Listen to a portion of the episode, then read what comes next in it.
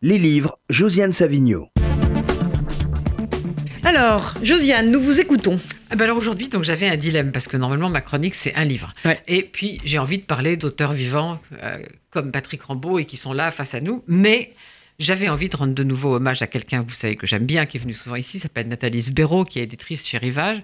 Et après avoir republié Bernard Malamud avec beaucoup de succès, 30 000 exemplaires, elle a vendu, elle publie un autre classique, Shelby Foot.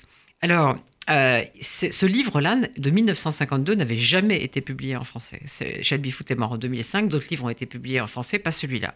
Alors, je ne sais pas prononcer le titre. Je pense que c'est Shiloh. Ça, ça me fait penser à Opération Shylock, évidemment, de mon petit camarade il y a la Philippe Roth, ça, on fait ça- un petit coucou à Philippe Roth. hein. ça n'a rien à voir, puisque ça se passe en 1862, pendant la guerre de sécession.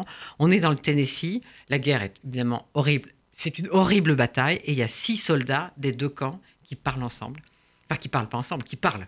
Et c'est absolument magnifique. C'est à lire tout de suite. Shelby Foot, Silo, aux éditions Rivage. Voilà, ça c'est le premier. Ça, c'est le premier. Maintenant, je vais passer à quelqu'un de bien vivant et de, Oui. et de français qui s'appelle Catherine Locandro.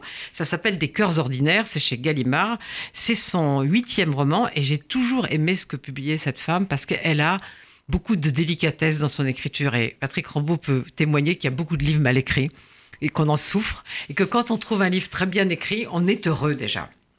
Alors, c'est un livre mystérieux et dont je ne veux évidemment pas lever le mystère, vous me connaissez. Oui, à chaque fois, hein, vous nous Alors, faites le voilà. coup à chaque fois. Donc, hein. ce que je peux dire, c'est que si on a lu un certain livre de Marguerite Yourcenar, dont je ne donnerai pas le titre, naturellement, ce serait trop facile, on comprendra tout de suite ce dont il s'agit. Si on ne l'a pas lu, il faut peut-être attendre la fin pour le comprendre. Alors, c'est une histoire qui se passe dans un immeuble du 14e arrondissement. Il y a un homme jeune, assez joli, qui s'appelle Sacha, et qui est ébéniste et qui vit là.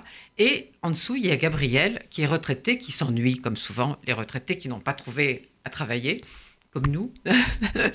Et- Enfin, en ce qui vous concerne, je j'ai pas, j'ai pas, la- j'ai pas la sensation ni l'un ni l'autre que vous vous ennuyez beaucoup. Enfin bon, je ne veux pas m'immiscer dans vos vies privées. On n'a pas le temps. On n'a pas le temps, hein, Non, on n'a n'a pas le temps de s'ennuyer. puis on lit. Donc quand on lit, on s'ennuie pas. Donc Gabrielle, elle, elle s'ennuie et elle voudrait nouer le contact avec Sacha. Mais Sacha est très rétif.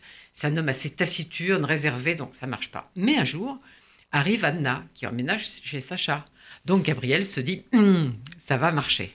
Et là, c'est pas si simple parce que Anna, elle semble avoir peur, que Sacha est très mécontent, qui considère que cette Gabrielle est intrusive.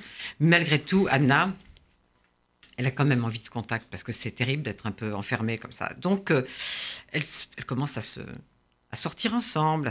et toutes ces relations entre Sacha, Gabriel et Anna sont très subtilement décrites par Catherine Logandro. Il y a aussi un chat qui porte un nom de musicien que j'adore, Monk, Thelonious Monk. Et puis, euh, eh bien évidemment, euh, plus on avance, plus on sent qu'il y a un mystère et surtout un secret. Alors évidemment, je vais vous laisser avec le secret. Je vais juste dire que les relations entre Sacha et Anna sont condamnables pour certaines personnes.